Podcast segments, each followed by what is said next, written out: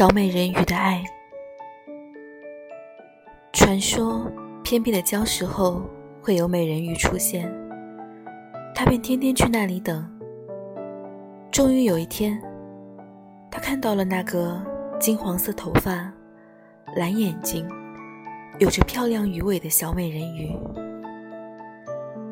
从此以后，他便总会去和美人鱼聊聊天。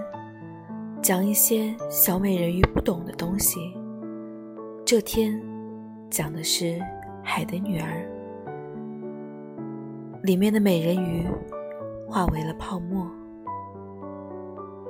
他合上书，对小美人鱼说：“你有什么想问的吗？”小美人鱼若有所思地说道：“你刚刚说。”美人鱼宁愿自己化成泡沫，这是表达喜欢的方式吗？他想了想，点头道：“我觉得那些破掉的泡沫，里面都是美人鱼没说出口的爱。可是王子听不到了。”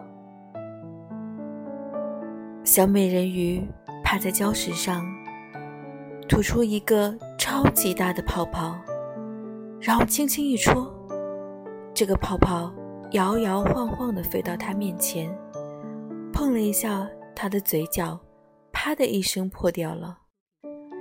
小美人鱼跃进海里，蓝眼睛定定地望着他。